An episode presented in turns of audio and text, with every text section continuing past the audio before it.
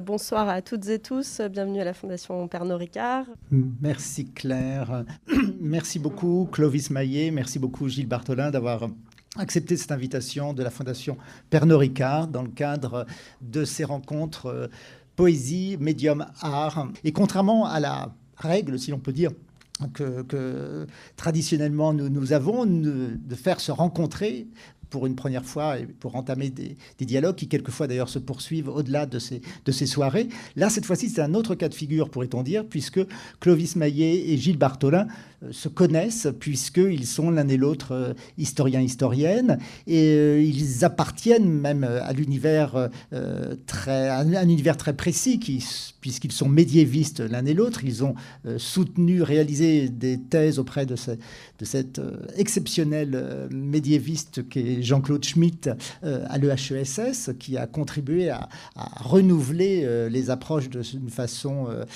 et, de faire, et de faire émerger autour des études médiévales des, nouveaux objets, en tout cas pour les, béotiens que, que, que l'on peut l'être euh, vu de l'extérieur, des objets comme les revenants, le sommeil, euh, les rythmes, il me semble.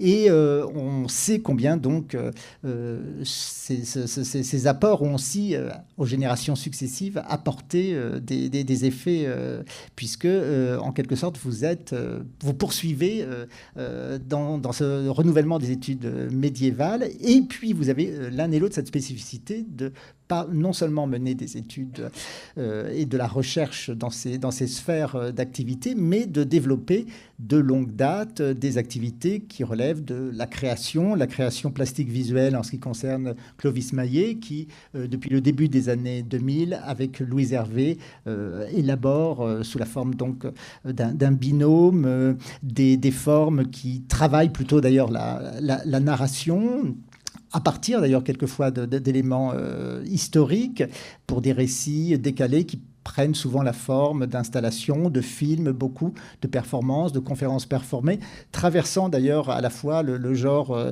de la, contribution euh, universitaire, euh, mais aussi de la visite d'exposition. nous en parlerons puisque c'est le principe de, ces rencontres. On rappellera aussi que, Clovis Maillet, donc en tant que médiéviste, s'était intéressé aux parentés hagiographiques à partir de, de, Jacques de, la de Jacques de Voragine et de la légende dorée, euh, thèse qui a d'ailleurs été éditée quelques années après avoir été soutenue euh, auprès des éditions Brépol, hein, si mes souvenirs sont bons.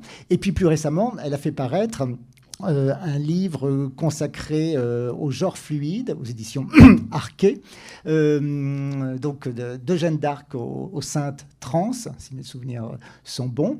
Et puis plus récemment, elle vient de faire paraître, et nous en parlerons tout à l'heure avec François Aubard, qui est le coéditeur de ce, de ce livre, un livre lui-même écrit d'ailleurs avec Thomas Golsen, qui est historien de l'art, un livre intitulé le Moyen Âge émancipateur. De son côté, euh, euh, Gilles Bartholin, lui, est donc euh, lui aussi, on va dire, médiéviste. il a consacré une thèse à, la, culture vestimentaire dans, l'espace occidental sur un très, long spectre temporel, si mes souvenirs sont bons, c'est-à-dire du début de l'ère chrétienne jusqu'au 14e, 15e siècle. Sans doute l'esquisse aussi d'un livre en cours consacré aux vêtements. Euh, je crois avoir, entreaperçu ça, mais ce sont des, travaux très long cours euh, euh, sur justement l'être, l'apparence, le vêtement, une histoire donc du, du, vêtement dans l'ère occidentale avant la mondialisation. Et puis dans le cadre donc de ces activités liées à, l'espace ou aux études médiévales, on lui doit de très nombreuses contributions, des articles scientifiques, des, des mélanges ou des études rassemblées par ses soins. Euh, un livre tout à fait étonnant, coécrit d'ailleurs, euh, Images et transgressions euh, au Moyen Âge, qui était paru il y a maintenant une douzaine d'années au PUF. et puis, à partir de là, il a développé une, une, enquête, pourrait-on dire, à dimension à la fois historique, historiale et anthropologique, qui, qui se qui se fixe sur un certain nombre d'objets et en, poursuit le, développement des objets comme le, rapport au temps, les formes de la consommation, les images du pouvoir. Et on connaît aussi Gilles Bartholin comme un des plus précis spécialistes euh, des, études visuelles dans l'espace euh, francophone. Il a, coordonné un passionnant volume qui était paru aux presses du réel euh, sur les politiques visuelles il y a quelques années. Et puis, il développe aussi un travail d'essayiste. Euh, il a fait paraître, euh, c'était cette année d'ailleurs, aux éditions du Dehors, un livre, euh, un livre intitulé Le hantement du monde, zoonose et pathocène. Et puis, comme je l'ai évoqué, il mène via la fiction un travail de romancier. Un livre était paru il y a quelques années, 2 kg 2 aux éditions Lattès. Et on verra aussi comment tout cela se rejoint, puisque d'ailleurs dans cet essai, il y a des formes de reprise de, romanesques. Donc voilà, selon le principe de ces, rencontres, nous allons d'abord euh, écouter Clovis qui va traverser une partie de ces travaux, puis euh, Gilles, et nous échangerons euh, dans la poursuite. Merci beaucoup Jérôme, merci d'avoir organisé euh, cette rencontre. Et puis euh, merci à la Fondation euh, de nous accueillir. Alors je pensais commencer cette petite présentation qui est un peu une traversée, peut-être en, parlant de choses qui se sont passées ici, pas ici directement mais dans la, dans la Fondation, puisque les premières fois où j'ai pu intervenir dans ce cadre, c'était effectivement dans le duo que, que j'ai fondé avec Louise Hervé qui a été fondée en 2000, donc il y a déjà un petit moment. Et, euh, donc euh, Louise, que vous voyez euh, à l'écran, a voilà m'a accompagnée depuis une vingtaine depuis une vingtaine d'années pour différents projets. Et le un des premiers effectivement produits qu'on a fait qui synthétisait plusieurs années de recherche et de performance. C'est un livre qui s'appelle Attraction étrange, dont j'ai vu qu'il était à la librairie ici qui est en fait un recueil de nouvelles. Euh, déjà, c'était, euh, on nous avait demandé de faire un catalogue d'exposition et euh, plutôt que de faire ce catalogue d'exposition, on est allé voir des écrivaines, des écrivains, des poètes et on leur a demandé, on leur a présenté notre travail et on leur a demandé d'écrire à partir de, de ce travail-là. Et donc dans Attraction étrange, qui voilà emprunte son titre à une forme mathématique qui est celui de l'attracteur étrange et qui tente un petit peu de, de réfléchir à la manière dont des découvertes scientifiques euh, se font euh, dans un univers euh, émotionnel parfois, parce que il y a eu un événement intime, personnel, qui a pu en fait influer sur des découvertes scientifiques.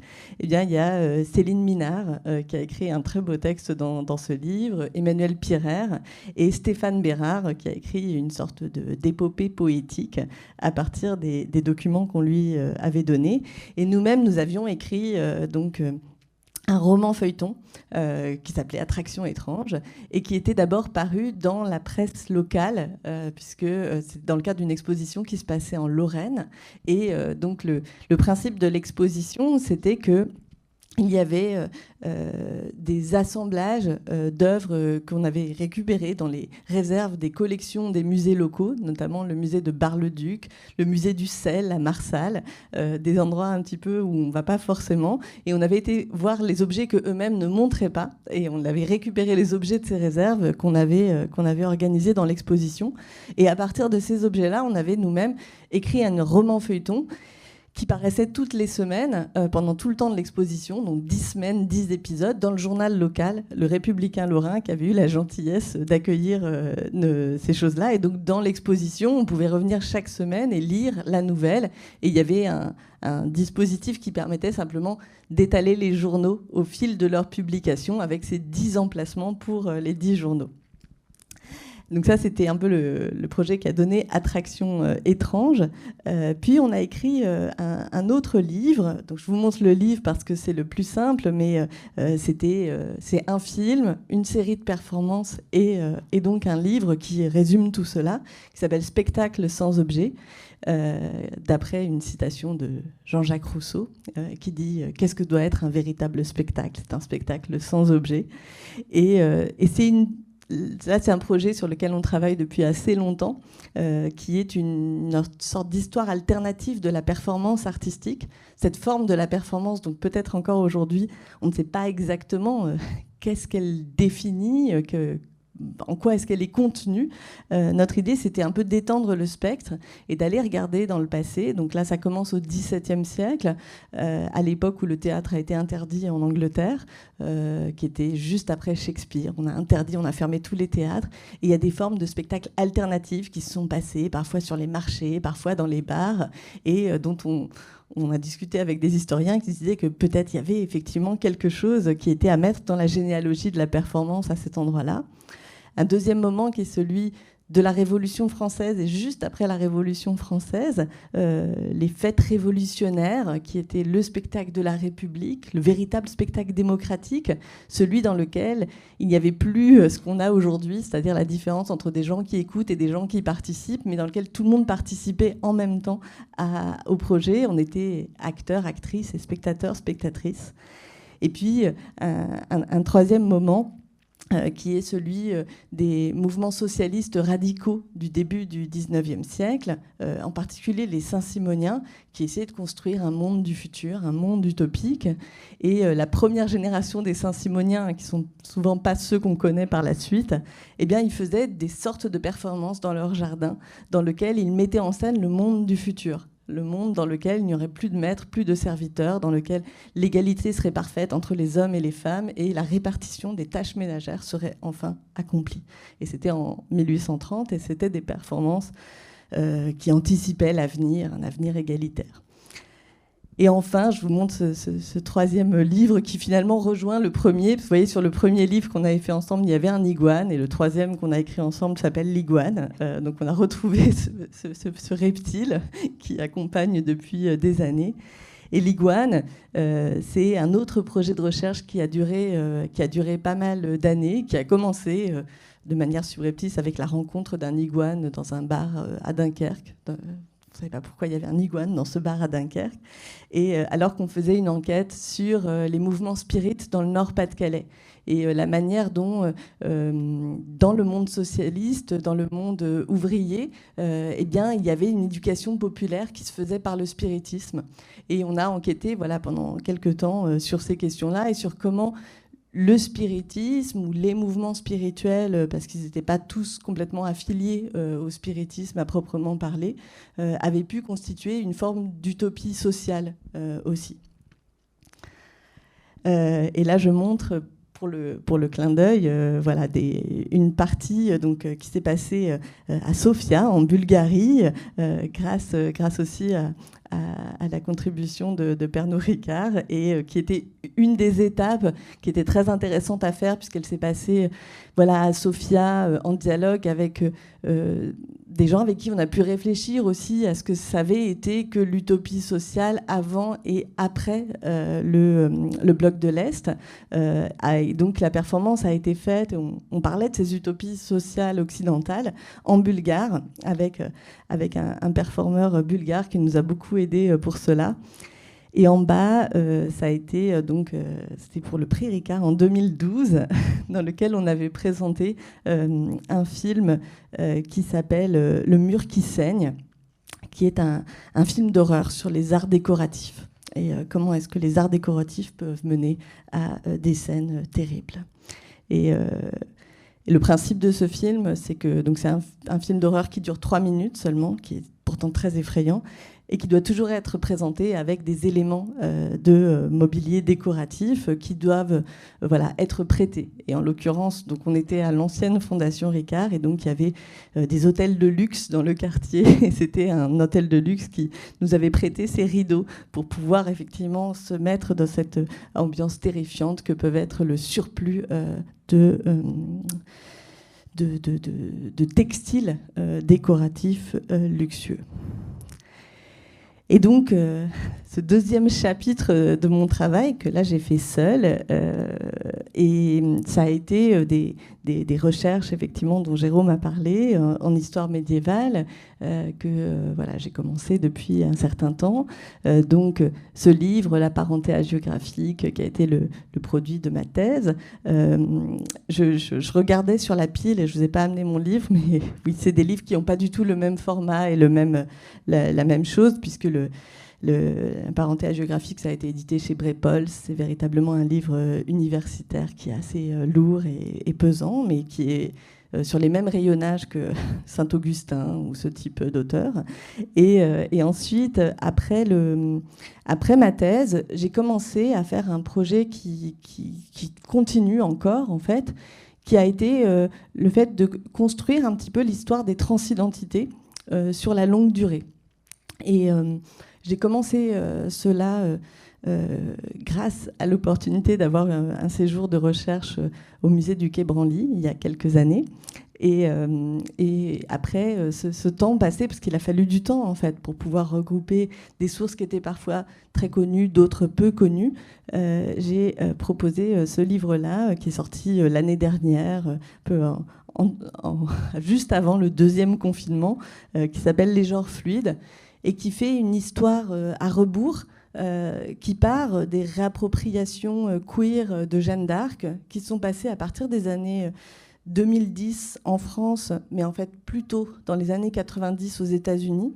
Sans doute parce qu'aux États-Unis, Jeanne d'Arc était beaucoup moins vue comme une héroïne nationale, mais aussi regardée pour les questions de genre qu'elle pouvait poser. Qu'est-ce que ça voulait dire effectivement que d'avoir un personnage euh, qui était aussi populaire, parce qu'elle est très populaire à ce moment-là, et qui, presque toute sa vie, donc a porté euh, des vêtements euh, masculins. Et puis en, partant de là, je suis remontée en fait dans le temps en regardant le procès de Jeanne d'Arc, le procès de réhabilitation de Jeanne d'Arc, au moment où on a essayé de lever les raisons pour lesquelles elle avait été condamnée. Et euh, j'ai découvert que dans le procès de réhabilitation de Jeanne d'Arc, l'argument principal qui est donné, euh, c'est qu'il euh, y avait un antécédent dans la géographie, c'est-à-dire dans les vies de saints.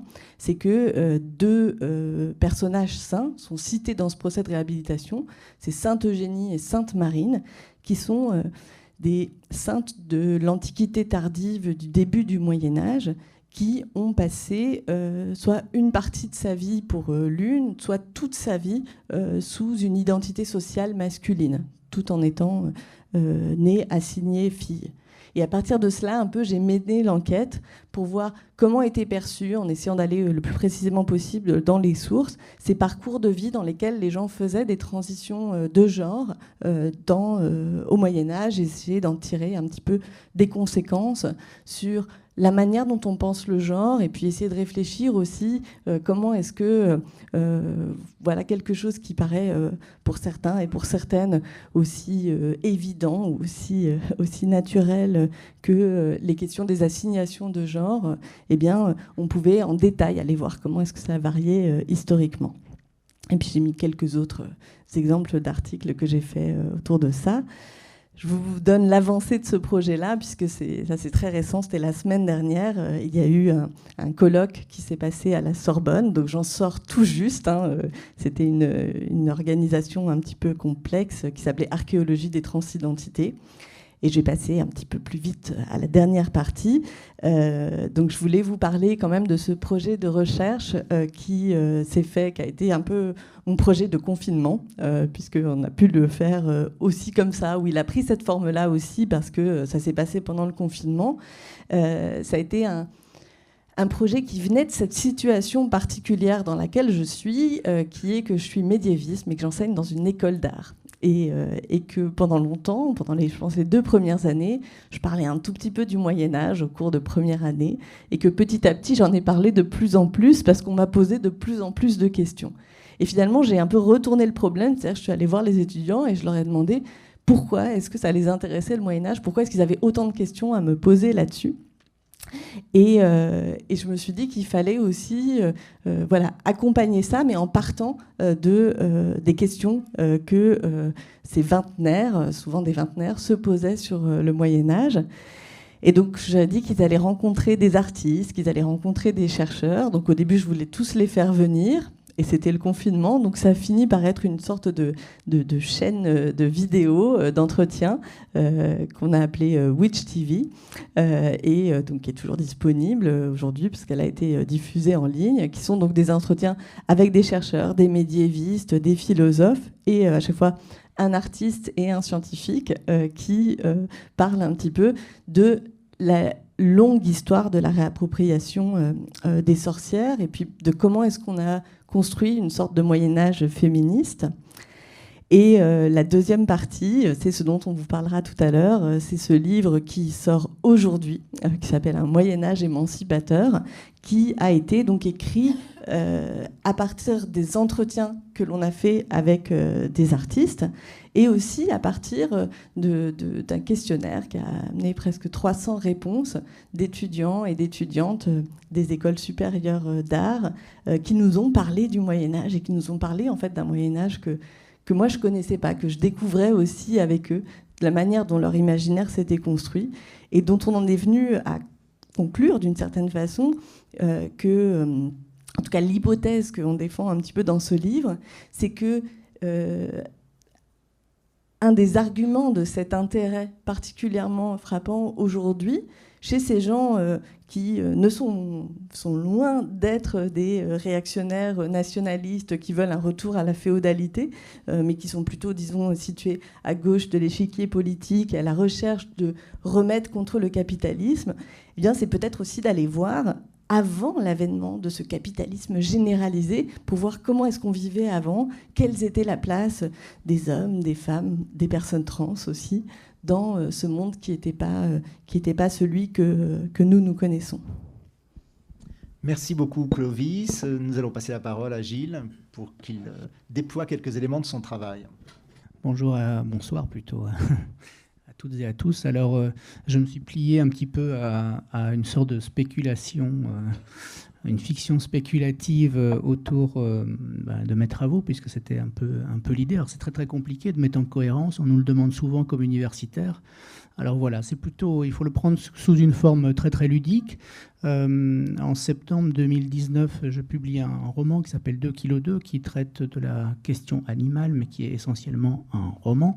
Donc, merci. un roman qui se passe euh, dans les Hautes-Fagnes, donc c'est en, Belgique, euh, entre l'Allemagne et le Luxembourg. Euh, et c'est un jeune vétérinaire qui doit mener un contrôle dans une exploitation avicole. Et évidemment, il n'est pas tellement le bienvenu. Et c'est au moment où survient une tempête de neige. Donc il est coincé dans cette, dans cette situation-là. dans, ce, dans ce roman, donc euh, qui, est, qui, qui, est un petit peu épais parce que, indépendamment du fait qu'il y a une narration, je me suis moi-même euh, confronté à un terrain, c'est-à-dire quand j'ai commencé à écrire, j'avais déjà commencé à écrire, j'avais pas la raison sociale du personnage, je, voulais pas je ne voulais pas un policier pour pas en faire un genre, et donc je me suis demandé que pouvait euh, faire ce jeune homme, enfin une trentaine d'années, au fin fond des Hautes-Fagnes, et il se trouve que probablement par euh, euh, peut-être l'air du temps, euh, je me suis dit peut-être un inspecteur vétérinaire, un inspecteur sanitaire. et donc j'ai contacté le ministère, j'ai été très très bien reçu, et puis du ministère de fil en aiguille vers les fédérations agricoles, et puis dans les fermes, et puis jusqu'aux ouvriers d'abattoirs, enfin tout l'ensemble du système, de la chaîne, de la filière, essentiellement la filière avicole, donc les poulets. Et pour ainsi dire, j'ai été pris par le terrain. Alors évidemment, on peut avoir une certaine appétence ethnographique, mais j'ai été réellement pris par le terrain, de sorte que quand je suis revenu à la maison, euh, c'était plus possible d'en faire un décor. Parce qu'évidemment, moi, l'idée, c'était simplement quand vous faites un roman qui se passe dans un sous-marin, vous allez visiter un sous-marin, mais ça s'arrête là. Vous ne faites pas l'histoire du sous-marin, euh, ni, de, ni d'autre chose. Mais là, j'ai été, euh, je ne pouvais plus en faire un décor. le personnage ne pouvait plus traverser l'ensemble des autres personnages et même de la région de la, de la, même, de la même façon. Donc ça transformé la vie de ce personnage. Ça m'a transformé aussi, évidemment, parce que ce que j'ai entendu, ce que j'ai senti, ce que j'ai vu, m'a mis, m'a confronté à une situation euh, très particulière. Alors, il se trouve que les poulets, évidemment, euh, la première chose dont je me suis rendu compte, c'est l'espèce de déconnexion dans laquelle on se trouve, dans laquelle on vit par rapport à notre alimentation, puisque ça, ce sont des plumes de poulet, en réalité, il faudrait dire de coq ou de poule, qui est un oiseau euh, des sous-bois du sous-continent indien. Euh, qui est un très bel oiseau. Et évidemment, on n'a plus aucune relation de ce type avec euh, ces oiseaux que l'on voit dans les élevages comme des océans de volailles. Et donc euh, j'avais, l'envie de remettre en quelque sorte euh, la nuit avec le jour, les choses qui, sont, qui nous semblent très très habituelles et qui pourtant relèvent d'une construction historique. Et il se trouve que lorsque j'allais voir les éleveurs, euh, ils étaient, euh, euh, ils me parlaient beaucoup de leur métier, mais sur le mode des normes, sur le mode d'un abattement administratif généralisé. il me parlait de l'Europe, de la mondialisation, etc. Et surtout de, l'espèce de hantise ou de hantement qu'ils avaient à l'égard d'un certain nombre de pathogènes, des mesures biosécuritaires euh, qui se manifestait par exemple dans la nécessité de porter euh, des, des, masques, des, euh, des salopettes jetables, des marquages au sol ou sous le mode plus marqué d'une séparation entre le monde des humains et le monde des non-humains. Et donc on avait une situation très particulière pour moi et qui s'est révélé en quelque sorte lorsqu'en mars 2020, l'ensemble du monde a été pris dans le quotidien de ces éleveurs.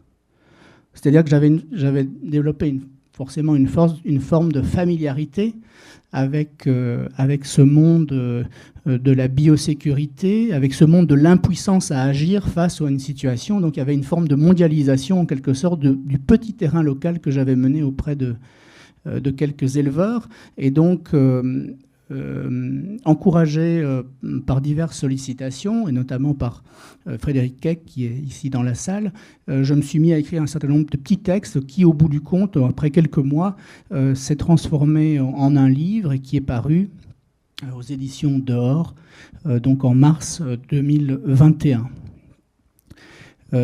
où évidemment il s'agit pour moi de, on ne peut pas rentrer dans les, dans les détails des termes, mais de zoonoses, de pathocènes, en fait, ce qu'on peut appeler aussi des pathologies environnementales, un univers de maladies euh, systémiques, qui d'ailleurs reconnu par le législateur européen hein, comme systémique, et donc euh, des situations euh, non réversibles par rapport à l'environnement, par rapport à notre rapport au monde de façon générale. Je, passe rapidement pour avoir le temps de discuter. Euh, ce qui s'est passé, c'est que, évidemment, c'était le genre de l'essai. Comme universitaire, on est un petit peu moins habitué. Il y a des, exigences, euh, en tout cas des exigences sur le, sur le format, sur des normes d'expressivité de la science. Alors je ne veux pas dire que l'essai est moins rigoureux, au contraire, ça nécessite d'autres façons d'aborder la rigueur. Et euh, on a profité avec Manuel Charpie euh, d'une proposition de publication d'un livre. Initialement, on avait dû faire une, pour une histoire mondiale en anglais, pour une histoire mondiale des techniques euh, du 19e au 21e siècle, on avait dû écrire en 80 000 signes un chapitre sur les objets quotidiens, les objets techniques quotidiens. Évidemment, c'était impossible à faire. Et quand on a eu cette possibilité de faire un petit ouvrage, on s'est lancé dans la, on s'est lancé dans l'écriture très rapide. Il a été écrit en, juin, euh, il a été corrigé en juillet, euh, il a été imprimé en août et il est sorti au mois de septembre. Donc le genre aussi de l'essai, c'est un genre très particulier qu'il faut découvrir euh, et qui consiste à dire que non seulement il y a des savoirs situés, mais il y a aussi des, il y a aussi des savoirs affectés. Et compte tenu du fait que le hantement du monde est quand même une reprise à travers un certain nombre d'éléments factuels d'une expérience personnelle, il y a une façon d'écrire un essai qui évidemment pour moi se distinguait euh, des, euh, des travaux plus classiques que l'on peut et que l'on doit mener dans le champ de l'histoire, de l'anthropologie ou de la sociologie. Voilà deux petites euh, images, parce que on s'intéresse aux objets, on essaie de, mettre en intrigue ces objets, notamment le grippin et la façon dont dont on a été mis à distance euh, de la technique par euh, le fait que l'ensemble des objets se sont euh, mis à escamoter la technique par des carrosseries, par de l'embellissement, de sorte que ça devient quasiment des objets comme incréés. Hein. Non seulement on ne sait pas comment on les produit, on ne sait pas ce qu'ils deviennent, parce que tout ça est invisibilisé, les déchets notamment, mais en l'occurrence, au moment de l'usage même, on ne sait pas comment ils fonctionnent, mais ça marche et on les utilise. Or, utiliser quelque chose sans savoir comment ça fonctionne, c'est en quelque sorte une définition de la magie. Évidemment, il y a un prix à payer et on travaille sur le prix à payer. Et on développe à travers les objets techniques trois axes. La question du genre qui est très importante. Hein. L'électroménager, c'est un mot des années 1930 en français. Euh, on travaille sur les rapports ville-campagne. Évidemment, ces dernières années, ces deux dernières années en tout cas, la question de la campagne s'est rejouée. Et donc de la modernisation qui s'est passée dans, la seconde moitié du XXe siècle, et puis la mondialisation, parce que les objets techniques, ce sont aussi des grands pourvoyeurs euh, de domination, notamment la machine à coudre, et on connaît évidemment le paradoxe consistant à dire qu'on peut s'emparer finalement des objets techniques des autres pour soi-même développer des formes de contre-culture, des formes de résistance. Évidemment, on pense à la machine à coudre Singer et à Gandhi. Et enfin, euh, il était important pour nous de faire une sorte d'histoire réflexive des techniques, c'est-à-dire que euh, si on peut écrire un petit livre de ce type, qui parle des objets, qui parle du quotidien, qui parle de l'infraordinaire, c'est parce qu'il y a aussi une histoire des sciences sociales et de l'histoire. Et donc euh, là, on a un exemple très particulier. Avant même que les historiens s'intéressent euh, à tous ces objets euh, techniques, à la routine en quelque sorte de nos vies ordinaires, eh bien en 1959, Nixon, qui est alors vice-président, et Khrouchtchev, c'est l'exposition américaine à Moscou, et Nixon s'arrête devant la cuisine modèle américaine, et là il dit, voilà, euh, c'est ça la liberté, c'est la possibilité qu'a la femme non seulement de choisir son électroménager, mais de choisir la marque de son électroménager. Alors, euh, évidemment, j'étais, comme vous voyez, indépendamment du fait que je suis médiéviste, finalement, il y avait pas mal d'enquêtes, euh, notamment dans le petit livre, L'étrange et folle aventure du grippin, etc c'est aussi une histoire sur l'embarras des choses, sur l'impossibilité que l'on a à les trier. Donc j'ai fait un certain on a fait un certain nombre d'enquêtes sur euh, la souffrance que l'on éprouve à l'égard des, euh, des, d'espaces domestiques complètement saturés d'objets. Il y a une réplétion totale de toute la chaîne de la consommation. Et donc, euh, de fil en aiguille, je reviens à une situation qui, moi, m'a ouvert en tant que médiéviste au terrain, à savoir ce que j'ai intitulé pour l'instant, mais c'est pas. Je vais, je vais essayer de boucler ce livre euh, dans les 12 ou 16 prochains mois, L'irrésistible phosphorescence de la Vierge de Jalais, et qui est un petit terrain. Tous les petits terrains ont, peuvent développer une profondeur euh, ahurissante, et c'est un petit peu euh, le cas que j'ai vécu à partir de 2014. Une petite statuette d'une vingtaine de centimètres en plate se met à euh, s'illuminer dans la cuisine des propriétaires qui l'ont depuis 15 ans. Alors ici, elle est éclairée euh, au département de physique des matériaux de l'université de Liège parce qu'elle a subi toute une archéométrie parce que à partir de 2014 un grand nombre de miracles se, entourent cette, statuette euh, un nombre de personnes très importantes viennent la visiter et à un moment, la difficulté, euh, évidemment, pour euh, l'évêque de Liège et pour les autorités, consiste à dire qu'il faudrait voir si c'est une supercherie ou pas. Euh, et donc, elle est emmenée à l'université de Liège, où simplement les scientifiques, les physiciens, les, euh, constate simplement que c'est un, enduit de sulfure de zinc, hein, donc de wurzite, mais ça, n'enlève rien au problème qui consiste à dire qu'il y a d'une part une construction d'un régime de vérité scientifique où les, où les universitaires vont dire c'est un bête phénomène, comme on peut avoir les, aiguilles de notre montre ou les, ou les, étoiles des, dans les chambres des enfants. Et puis, un régime de vérité qui est fondé sur la foi et qui consiste à dire que ça n'explique pas euh, enduit n'explique pas pourquoi elle ne s'est pas illuminée avant, ça n'explique pas pourquoi certains ressentent une chaleur, ça n'explique pas pourquoi elle est plus intense euh, pour certains et que d'autres ne la voient pas dans l'obscurité, etc., etc. Et ce terrain-là, évidemment, m'emmène, retour comme historien, m'emmène dans les archives de Banneux, puisque c'est une petite statuette qui a été c'est un sous-produit de pèlerinage. Hein. C'est une petite statuette qui a été produite dans les années 30 à la suite d'apparitions d'une apparition de la Vierge à, une enfant qui s'appelle Marie Bécaud, euh, à Banneux, à une vingtaine de kilomètres justement de Jalais, où cette petite statuette maintenant euh, euh, a fait grand bruit, mais maintenant elle est installée dans une église. Et d'ailleurs, au moment où elle a été installée dans une église, quelques mois après, elle a volé la vedette au Christ parce que le Christ du XVIIIe siècle était pendu et tombé. Donc voilà. Donc c'est une histoire. On a l'impression d'être euh, vraiment euh, dans, Enfin, il paraît que c'est grâce à la Vierge que j'ai pu devenir euh, justement un petit peu ethnologue. En tout cas, c'est la blague que me, que me retournent à chaque fois les, les, les, gens de, de. Et donc finalement, euh, voilà, il se trouve que je vous ai dit que le roman de Kilo 2 était, se déroulait dans les Hauts-de-Fagne. Il n'y a pas de grands élevages de poulets dans les Hauts-de-Fagne. Mais du fait de ce terrain, j'avais été impressionné par l'atmosphère, euh, par euh, cette espèce de... Alors il faut peut-être dire que la Belgique, c'est le seul pays qui a pour sommet un marais. Et donc une situation marécageuse avec des forêts de, pins dans des situations où il y avait de la neige, du brouillard, où moi je circulais des jours et des jours en voiture à travers les villages pour pouvoir euh, enquêter, et eh bien finalement, ça avait constitué un décor un peu envoûtant de ce, euh, de ce roman. Alors quel est évidemment le chaînon manquant? Eh bien le chaînon manquant peut-être, c'est justement, comme Jérôme l'a dit tout à l'heure, un livre qui est paru et qui a été écrit à plusieurs, un livre qui est paru en 2008 donc avant que nous ayons euh, fini nos thèses respectivement, euh, parce qu'on y parle d'animaux, on y parle de transgression, on y parle aussi évidemment d'images.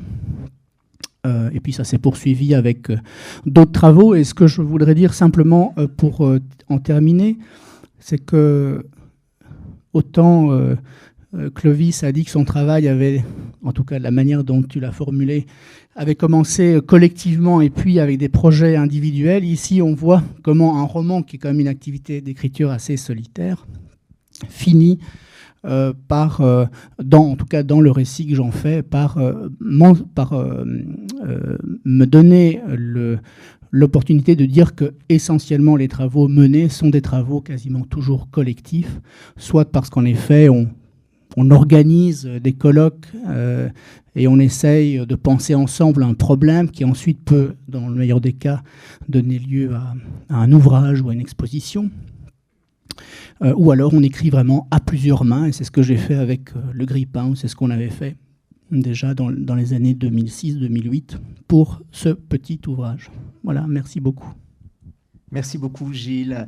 Euh, après ces très passionnantes présentations, nous allons dialoguer tous les trois. Et peut-être ma première question serait pour, euh, Clovis, euh, qui donc d'abord été médié, enfin non, qui a mené de front. Et je me demandais si c'est le travail de, d'enquête, le travail de, était, s'il était similaire, même si les finalités sont très différentes par les objets, les implications quand on travaille avec des, documents et qu'on se dit qu'on va euh, travailler pour une thèse ou pour un livre, et puis pour des objets tels, que vous les fabriquez euh, tous, les, tous les deux, toutes les deux, euh, avec Louise Hervé alors, euh, pour moi, c'est la méthode de travail en fait que j'ai un peu importé euh, des sciences sociales euh, à l'art, qui étaient des méthodes d'enquête, de retourner voir des sources et d'essayer de trouver, enfin, avec toujours l'idée que si on allait voir des sources un peu inédites, on allait avoir des meilleures idées, parce que c'était des choses qui étaient plus nouvelles. Et par contre, ce qui est très différent, effectivement, dans, mon cas, c'est que, enfin, en tout cas, la méthode de travail, ça a été que quand il y a suffisamment de matériaux pour en faire, voilà, quand on peut faire un travail historique, quand la meilleure chose à faire est de faire un travail historique, j'essaye d'en faire un travail historique. Et quand en fait les sources sont vraiment trop partielles, il n'y a presque rien, eh bien, j'ai l'impression que c'est mieux rendre, rendre, rendre justice en fait à ces sources que d'en faire un travail artistique dans lequel on peut euh, complètement inventer euh, des choses qui ne qui, qui, qui, n'existent pas ou les lacunes qu'il y a euh, dans les sources. Étant donné que le travail que je faisais avec Louise, c'était aussi beaucoup de faire des. Enfin, c'est toujours. Hein, là, on travaille sur cette enquête un petit peu spécifique dont je pourrais reparler après, qui est vraiment des performeurs des années 1800 une enquête un peu historique, mais qui est un peu futuriste aussi. C'est des artistes des années 1800 euh, qui étaient des élèves de David et qui ont claqué la porte de l'atelier de David, qui étaient des révolutionnaires euh, radicaux et euh, qui voulaient. Aujourd'hui, on a l'impression que c'est un peu des pré-fluxus, quoi, qui voulaient faire de l'anti-art à leur époque et qui sont allés donc décider de faire de l'art dans la rue dans, donc dans les années 1800. sauf que pour donner cet exemple, pour l'histoire de l'art, ça n'a pas donné grand-chose parce que, en fait, du coup, ils ont un peu disparu de l'histoire de l'art euh, parce que euh, l'art qu'on faisait à leur époque, euh, on n'arrivait pas à le conserver sur cette forme-là. Oui, il n'y a, pas de traces tellement, ou il y a des récits Il y, a des... il y a quand même quelques peintures, et elles sont au Louvre, mais c'est hyper intéressant parce que le, du coup, il y a une, une, peinture, en tout cas, qui est vraiment de cette époque-là, et qui est au Louvre dans la salle des David. Donc elle est juste à côté des Sabines de David, parce que ces artistes ont travaillé sur les Sabines de David, et elle est juste entre les Sabines et le couronnement de Napoléon. Euh, sauf que du coup, on a l'impression que c'est un peu la même histoire qui se joue là dans l'histoire de l'art, alors qu'en fait, il y a eu une énorme rupture entre les deux. Et euh, le tableau, ça a été le tableau de la rupture, c'est la, calomnie d'appel. Et euh, donc, en fait, c'est à travers la mythologie, ces artistes qui expliquent comment est-ce qu'ils ont rompu avec leur maître et puis comment euh, euh, ils ont aussi trouvé le moment où David s'est passionné pour Napoléon. C'était, la fin des haricots. Et euh, donc, eux ont décidé d'aller faire des performances et d'aller faire des choses dans la rue. Sauf que, bon, l'histoire de l'art les a remis à cet endroit-là. Ils sont restés à cet endroit-là. Et avec les outils de l'histoire de l'art, il y a des travaux hein, quand même qui ont été faits. Enfin, on travaille avec une chercheuse qui a travaillé là-dessus. Mais il n'y a pas assez d'éléments pour les faire rentrer dans l'histoire de l'art. Donc nous, on s'est dit que par contre, c'était un matériau pour en faire euh, des projets euh, de performance. Et donc, notre idée, c'est de faire une sorte comme ça, je fais passer euh, l'annonce. Hein, si vous connaissez des gens qui travaillent au Louvre et qui veulent euh, aller dans ce projet-là, c'est de ramener ces tableaux-là, les sortir un peu de, ce, de, ce, de, ce, de ces murs rouges euh, de la salle du Louvre, ramener ces tableaux-là et les mettre en dialogue avec un art vraiment vivant et avec de l'anti-art et un côté révolutionnaire. Et donc là, proposer tout un tas de choses qui nous semblent être dans la filiation de cela, mais qu'on n'arrive pas à saisir à l'époque où ils l'ont donc ça permet de faire de la prospective, de se projeter dans l'avenir. Et, euh, c'est un petit peu comme ça que notre travail avec Louise se, fait, en se disant qu'on mène des hypothèses sur le passé, comme on mène des hypothèses, comme on écrit de la science-fiction en fait. On fait des hypothèses à partir d'un certain nombre de données et, euh, on peut se donner euh, beaucoup, de liberté, mais en même temps, voilà, d'essayer d'argumenter par rapport à, des choses, même quand on n'a pas assez de sources. Mais pour moi, la méthode a quand même beaucoup de liens. Vers Gilles, c'est cette pratique de l'hypothèse, de l'extrapolation. On, a vu comment très finement euh, tout circulait, euh, tout revenait. Euh, quand, on fait un travail de, type voilà, plus, classique, académique, les, la, force de, la création des concepts, est-ce que c'est un levier qui, est comparable à celui de la fiction? En tant qu'historien, on est, très mal placé pour, euh, s'emparer de concepts ou de, notions clés. C'est-à-dire qu'on ne va pas, euh, en général, euh, c'est relativement déprécié de se saisir d'un mot ou d'un terme pour en faire une sorte d'icône intellectuelle et de pouvoir entourer l'ensemble d'une proposition autour du mot, d'un mot. Ce que j'ai fait justement avec le, le pathocène. Et d'ailleurs, euh, j'ai dû un peu euh, contrecarrer ma façon de travailler en général parce que euh, le mot apparaissait, le livre était quasiment terminé et le mot apparaissait une ou deux fois, je crois, dans le livre. Et à l'été, à la fin de l'été, je, me suis dit non, non, il faut que je fasse, il faut que je thématise en quelque sorte. Donc il y a un chapitre consacré à ce, à ce pathocène et ça a permis en effet alors sur un mode plus classique, je crois que l'écriture est un petit peu, un petit, peu différente, quoique on essaie de, de, rassembler les, euh, les deux, j'ai pu alors faire quelque chose que j'avais effectivement euh, jamais fait, ou il y a d'autres cas où je ne suis jamais en quelque sorte passé à l'acte dans les travaux euh, d'historien. Mais je crois que c'était une façon, à l'échelle de l'essai, c'est une façon de rendre visible quelque chose, de lui donner en quelque sorte une pointe visible, ce qui n'est pas le cas en général dans nos travaux. On travaille par, euh, en tout cas, on ne peut pas parler d'école, mais la tradition intellectuelle ou de pensée dans laquelle on, est, on a été formé, euh, Clovis et moi, donc euh, l'école des études en sciences sociales, le groupe d'anthropologie historique de l'Occident médiéval, donc ce laboratoire fondé par Jacques Le Goff, ensuite repris par Jean-Claude Schmitt, etc. Un certain nombre de, chercheurs euh, eh bien, euh, de manière générale, on travaille à partir de problèmes. Et quand tu évoquais l'idée qu'il y a des objets d'histoire qui apparaissent et on les travaille sur des problèmes. Et euh, alors ce serait ça, en quelque sorte, le chaînon intermédiaire entre le récit ou la mise en intrigue à travers un concept, un travail par problème, et puis la monographie classique dans lequel moi je me suis engagé justement avec euh, Jalais et qui, encore une fois, une autre manière de penser, de circonvolutionner autour d'un sujet et d'en faire le tour et à un moment de se rendre compte que finalement ce phénomène qui, est, qui semble inouï euh, dans un monde très contemporain, eh bien, est comme un sucre qui se dissout dans le café culturel de la région. Donc c'est vraiment trois façons de, de, de penser des objets d'écriture et mais pour lequel tu avances aussi un autre concept euh, et un terme euh, incroyable de perturbographie aussi, non? Ah oui, c'est vrai qu'un sous-titre que j'avais donné, essai de perturbographie, en fait c'est une... Euh, le, trésorier de la fabrique d'église, qui donc est au centre de l'enquête, est ingénieur et il m'a appris que son, précédent métier, en tout cas ce qu'il faisait en parallèle de, s'occuper de, des églises de la commune, c'était la perturbographie, c'est-à-dire d'implanter sur euh, des chaînes de production électronique des, des éléments d'alarme, euh, de dysfonctionnements locaux qui permettent de prévenir des problèmes.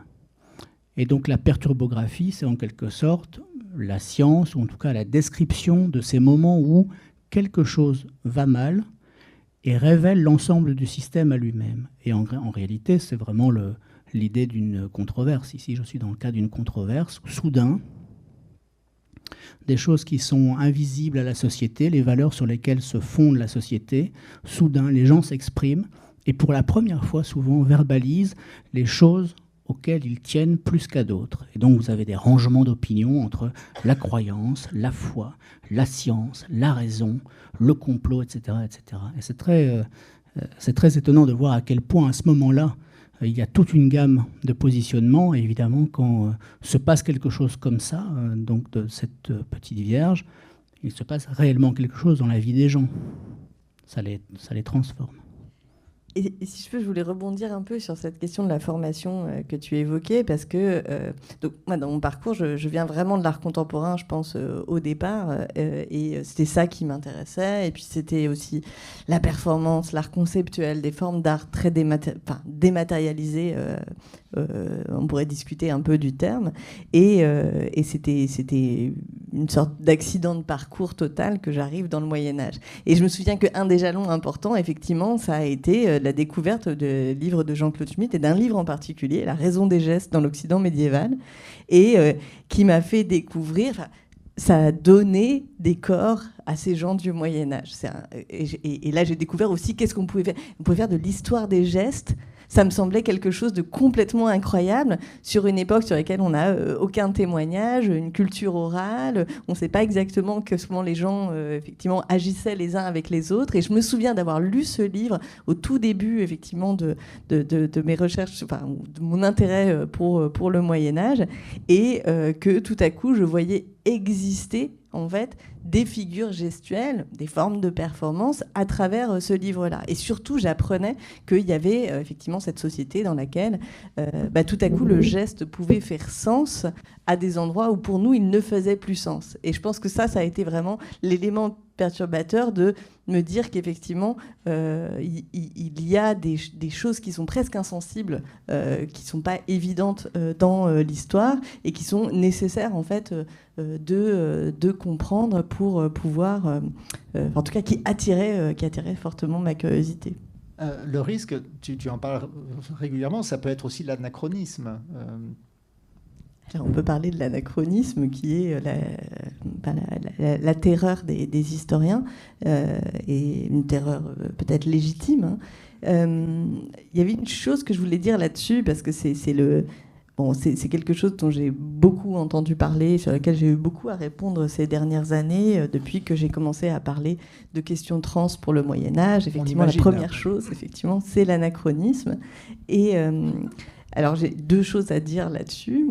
le premier, c'est que là, en l'occurrence, euh, en l'occurrence, j'ai trouvé le texte dans lequel il y a le terme latin qui est genus transivuit, donc vraiment le, transiré et euh, le mot genus à côté. Donc, c'est vraiment le mot du coup transgenre qui correspond le mieux à une traduction du mot latin.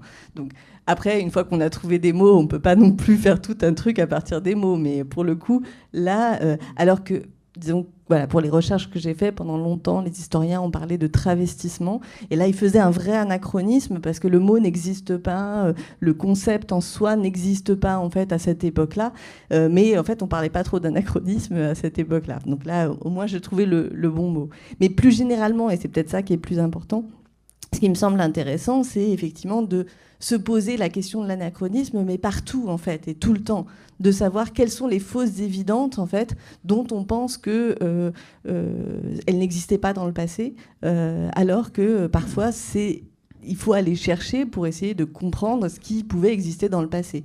Donc là, je reprends ce livre voilà, que j'aime tellement de Jean-Claude Schmitt, quand il explique que tout à coup, effectivement, il y a ce petit geste de la main qui a été fait et qui a créé un incident diplomatique, euh, et que c'était beaucoup plus important que tous les contrats écrits qui avaient été écrits dans telle ou telle euh, scène de rencontre.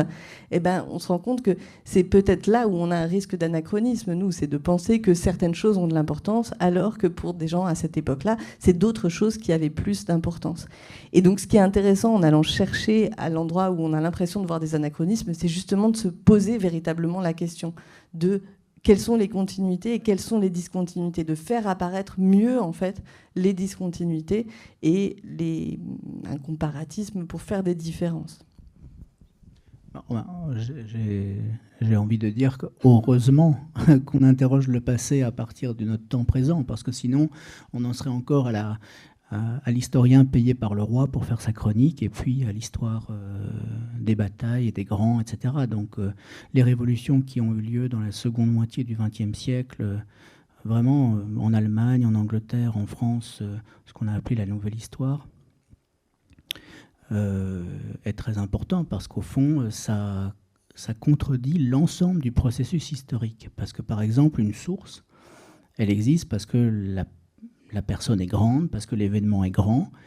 Et paradoxalement, quand quelqu'un, euh, quelqu'un, une petite personne laisse une trace, c'est parce qu'elle a fait une connerie. C'est parce qu'elle va se retrouver dans les archives criminelles. Ou euh, c'est qu'on a voulu euh, condamner ou annuler sa pensée. Donc, euh, en quelque sorte, à l'échelle des sources, c'est un, souci. Et puis, comment on fait récit euh, des choses ordinaires, puisque le récit fonde quand même la narration sur la rupture avec l'ordinaire. Si c'est rien passé dans votre journée, vous n'aurez rien à raconter. Ou alors, il faut. Donc, on refait des personnages avec l'ordinaire, la routine, ça redevient des personnages. Donc c'est très, euh, c'est très, et, pour les thèmes, ma foi, heureusement qu'on retraverse l'ensemble du passé à travers des, nouveaux thèmes. On, évoquait les gestes. Il se trouve que les gestes sont vraiment un problème euh, euh, central pour la société médiévale et même tardo-antique. mais quand on s'intéresse, quand on s'intéresse, je ne sais pas euh, soudainement euh, aux vêtements comme je l'ai fait, eh bien, on pose des questions alors que les contemporains que les, que les gens du Moyen Âge ont effectivement posées, mais pas de la même façon. Les questions de genre, le rapport à la mort, le rapport à la consommation, au prestige, etc. Il y a quand même un degré. Alors on trouve des penseurs. Alors c'est là que c'est compliqué, c'est-à-dire que parfois il y a un tel génie. Euh, même avec des gens qui ne sont pas tellement recommandables comme Saint Augustin, mais on développe une pensée tellement, euh, tellement euh, soufflante par moment qu'on se dit là on est avec eux, on ne on on peut pas penser mieux la résurrection ou l'incarnation que de dire que c'est un vêtement euh, que, l'humanité a été revêtue par le Christ, et donc le Christ a donné sa forme à l'humanité. Donc on ne peut pas séparer épistémologiquement le fait qu'on ferait une histoire contemporaine ou moderne du vêtement, par exemple, avec des archives extrêmement, euh, extrêmement, de manière extrêmement rigoureuse, et puis de renvoyer comme ça l'ensemble du passé à une forme d'approximation intellectuelle. franchement, quand on met euh, la, sémiologie, euh, d'ailleurs qui passe par des exemples vestimentaires euh, de Saint-Augustin avec Roland Barthes, eh bien, à mon avis, ils ont beaucoup de, ils ont un dialogue à, faire. Voilà pour, je voulais, je voulais passer du côté d'histoire des idées où, où cette confrontation se joue aussi de manière un peu complexe. Je peux dire juste peut-être un mot pour compléter. Je donne un exemple, tu vois, qui vient du travail de, Gilles. Moi, n'étant pas du tout spécialiste du vêtement, mais donc, euh, par exemple, il y a beaucoup, beaucoup de spécialistes du vêtement au Moyen Âge parce que c'est hyper sophistiqué, c'est hyper compliqué. Il y a des tas de matériaux, il y a des tas de choses, il y a des tas de sources là-dessus. Euh, mais euh, le, travail de Gilles, par exemple, a consisté, il me semble, en tout cas l'apport que ça a été pour moi, de sortir un peu de cette histoire très événementielle du vêtement. Qu'est-ce qu'on porte, combien de couches, de quelle couleur, de tout ça, et euh, en montrant que depuis assez longtemps, en fait, il y avait plein de gens qui s'étaient pas vraiment posé la question de bah, si on portait autant de vêtements et tout ça, qu'est-ce que ça voulait dire aussi? Qu'est-ce que ça voulait dire dans cette société euh, plus profondément que euh, cette espèce de d'amour et d'attention incroyable pour le vêtement? Donc c'est petit fois... glaciaire, hein, c'est la réponse en général. Et moi, j'aurais une question peut-être pour euh, commencer à, conclure ces, échanges. C'est cette porosité des pratiques que, vous menez avec euh, à la fois rigueur et, inventivité. Elle vous paraît, euh, elle vous paraît plus, plus, courante maintenant que, qu'il y a quelques années Imaginait-on Jean-Claude Schmitt dialoguant avec des artistes contemporains ou euh, est-elle quelque chose de plus, euh, de plus habituel Puisque euh, l'un et l'autre, vous avez d'ailleurs des, activités d'enseignement très intenses et de recherche. Bah, j'ai un exemple comme ça qui me vient en tête parce que j'ai redécouvert il n'y a pas très longtemps, mais pour dire que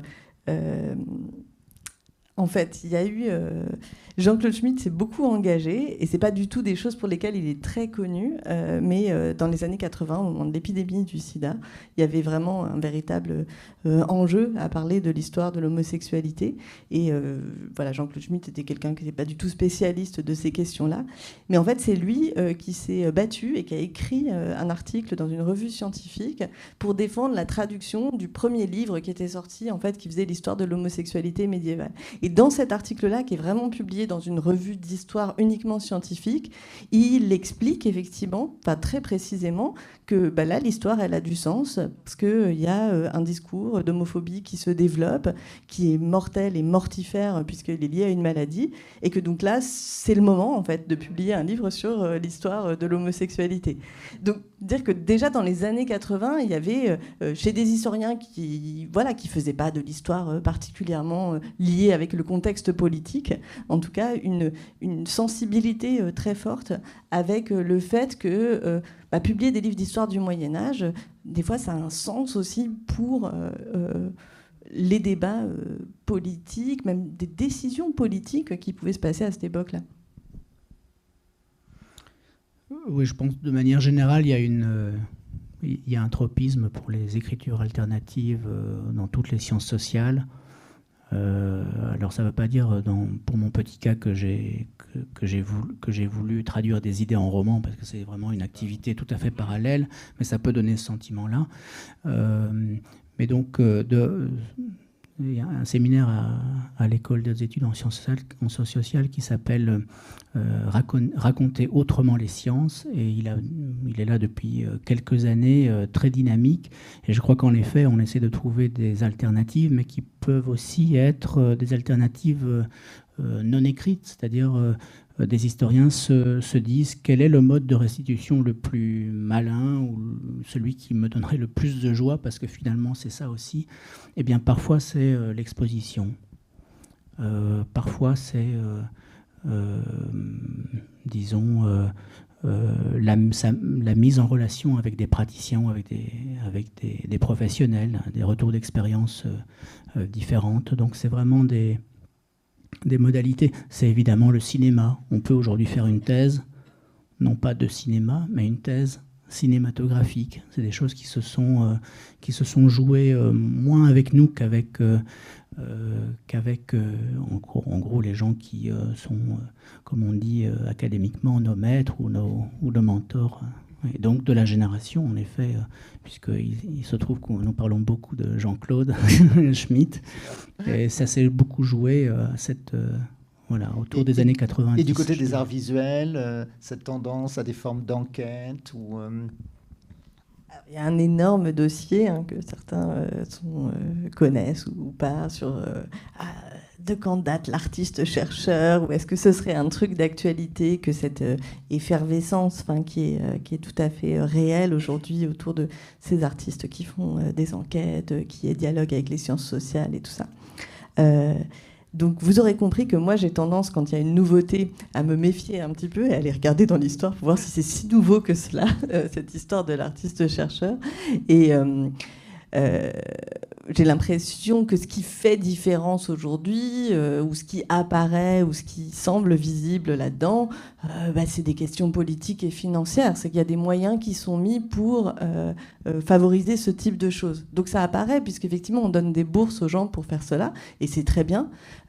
ça ne veut pas du tout dire, effectivement, que c'est arrivé la semaine dernière.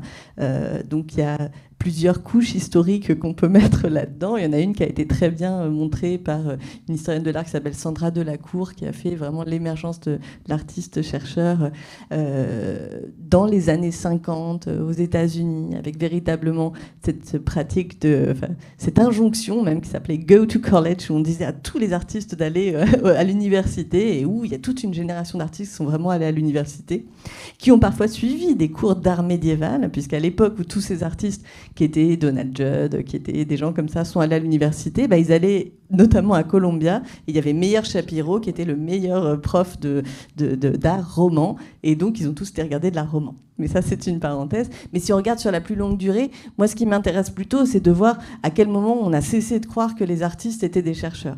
Et c'est plutôt cette histoire-là, en fait, qui est intéressante, parce que pour les périodes anciennes, et je pense que pour Gilles et pour euh, ceux qui connaissent les périodes anciennes, ça paraît évident, effectivement, que bah, les artistes il n'y avait pas de comportementage comme ça euh, au Moyen Âge, au 15e, 16e siècle, entre voilà, faire de la recherche historique, faire de la recherche sur l'art et puis pratiquer l'art. C'est plutôt qu'il y a un moment, au contraire, où on a euh, séparé les deux, où d'un côté on fabriquait de l'art et de l'autre on étudiait cet art. Et donc, euh, je n'ai pas fait l'enquête, mais il me semble que c'est peut-être ça qui est plus intéressant, de savoir quand est-ce qu'on a arrêté de croire que les artistes étaient des chercheurs pour pouvoir mieux le redécouvrir plus tard.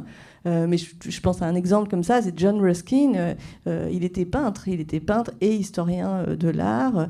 et il y en avait beaucoup jusqu'à cette période-là. Donc il me mhm. semble que c'est plutôt voilà, ce qu'on appelle cette espèce de génération d'artistes, d'artistes modernes. et c'est peut-être en fait une très courte période du début du XXe siècle où on a un petit peu séparé les théoriciens de l'art des, des artistes. Et donc que ça n'a pas duré très longtemps, donc c'est normal que ça que maintenant euh, les deux pratiques se rejoignent davantage. Et, maintenant, peut-être avec François Aubard, nous allons, euh, à quel je vais céder ma place, nous allons parler justement de, ce qui se passe à l'heure actuelle dans les écoles d'art, puisque tu as fait euh, avec Thomas Golsen ce livre qui vient de paraître. Merci pour cette formule, parce que je, crois que c'est effectivement à ça qu'on est arrivé et que, et que l'écriture de ce livre a été assez, assez étrange aussi, parce que je dis qu'elle s'est pour, pour la petite histoire, je me souviens et je voulais remercier aussi François pendant qu'il est là, parce que François m'a invité à faire une des premières conférences qui a été en fait le, point de départ de l'architecture de ce livre-là, les genres fluides. Et, donc, il m'avait rappelé en me disant, voilà, cette conférence que tu avais fait, on pourrait en faire un livre. Et euh, je dis, bah, le livre, j'ai déjà écrit, euh, et donc normalement, il va, il va, déjà, il va déjà euh, sortir.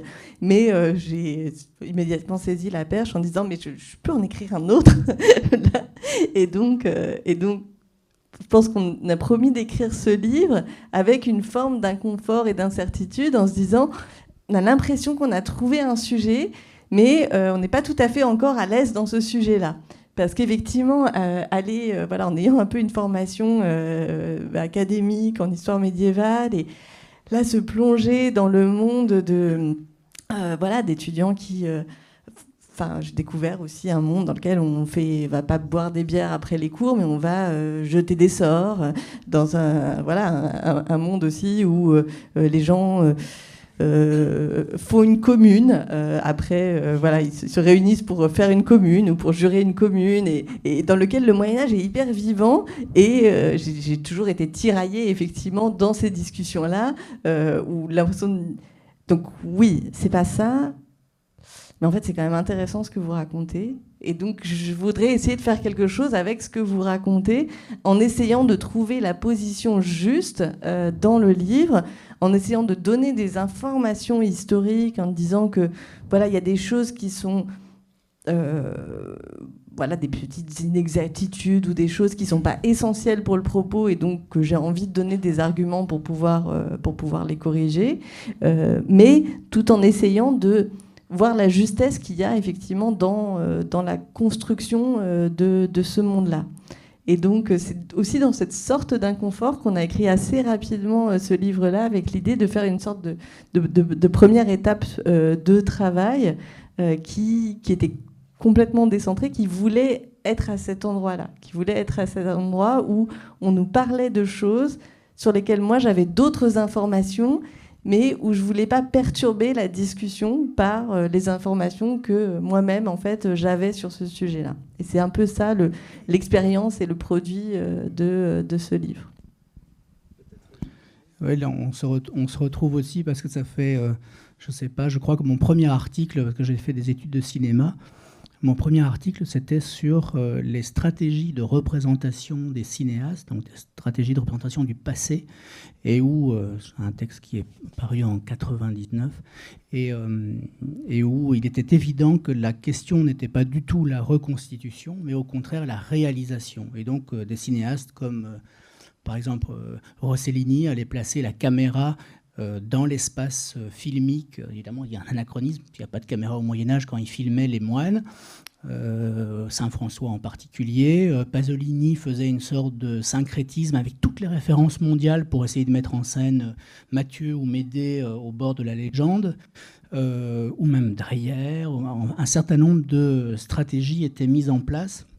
Et on voyait très très bien que moi j'avais une difficulté à poser le problème en tant qu'historien, qui évidemment travaille toujours de manière spéculaire. Hein. Il y a d'une part la réalité historique, dont il serait le garant, socialement il en est le garant, contre les usages, les instrumentalisations, et puis après des versions, euh, si on pense au Moyen Âge, des versions abattardies, euh, superflues, etc. Et euh, cette dualité, évidemment, s'écroule parce que l'histoire elle-même est pas l'histoire n'existe pas, il y a de l'historiographie, donc il y a un récit du passé qui est en permanence renouvelé. Donc on ne peut pas mettre en parallèle comme des miroirs qui s'opposent euh, à la fois les travaux des historiens et puis euh, la foire médiévale, la publicité euh, qui va reprendre toute la légende d'un monastère ou encore un certain nombre de toutes les reconstitutions, tous les jeux de rôle, enfin toute la littérature même du roman historique. Et donc du coup, ça met il m'est apparu nécessaire de dire, bon, voilà, il y a du passé sans histoire, ou en tout cas le passé sans l'histoire. Comment on pourrait formuler Avec la nécessité de distinguer évidemment passé et histoire, comme on l'avait fait entre histoire et mémoire, pour distinguer deux modes radicalement différents du rapport au passé. Donc on a ce passé au second degré, euh, qui est en fait la modalité de présence la plus évidente du passé. Euh, moi, j'ai travaillé sur le, euh, sur le, Moyen Âge et le médiévalisme. D'ailleurs, j'ai ces petits éléments en tête parce qu'il faut que je finisse des notices pour le dictionnaire du médiévalisme, qui est, je le dis parce que qui est pris en charge par des littéraires et par conséquent, quand il y a une quinzaine d'années, c'est les littéraires qui m'ont sollicité je me suis rendu compte que eux, ils avaient déjà compris la situation, ils n'étaient pas embêtés par cet ethos historien, vraiment avec la question de, de, de la, justement de l'anachronisme. Dans les années 90, vous aviez encore des historiens qui venaient, alors c'est une sorte de, de, stéréotype, mais qui venaient avec une BD en disant, ben voilà, moi je vais vous, vous montrer la liste des choses, des erreurs historiques. Il n'y a pas d'erreur historique, compte tenu du fait qu'il faudrait d'abord qu'il y ait une intention historienne de la part du créateur. Et c'était en permanence des choses comme ça. Et les littéraires, à mon avis, avaient un pied d'avance en disant, voilà, il y a des reprises de, des œuvres médiévales, que le passé, en fait, eh bien, c'est une catégorie esthétique. Euh, c'est un pourvoyeur de récits, et c'est pas simplement une nécessité de faire de l'histoire. Donc on se rejoint évidemment... Euh, et je, sais d'ailleurs que là, je vois de William euh, Morris, et je sais que j'utilise cette citation euh, où il dit euh, J'aime l'art, j'aime le passé, mais j'aime encore mieux le passé qui est vivant. Or, Maurice est quand même avec, avec, avec Augustin Thierry, avec Hugo, avec, avec un certain nombre, ou même Chateaubriand, des gens qui finalement, entre médiévalisme et historiographie, il y a très très peu de, de différences. Et Maurice, il est, dans ce, il est dans, exactement dans cette période-là, il est leur contemporain. Il avait déjà compris beaucoup de choses. Merci beaucoup Clovis, Maillet, Gilles Barthelin. Nous trouverons les livres de, nos invités et puis le premier livre des éditions Même pas l'hiver à la librairie de la Fondation Pernod Ricard. Merci beaucoup de votre présence.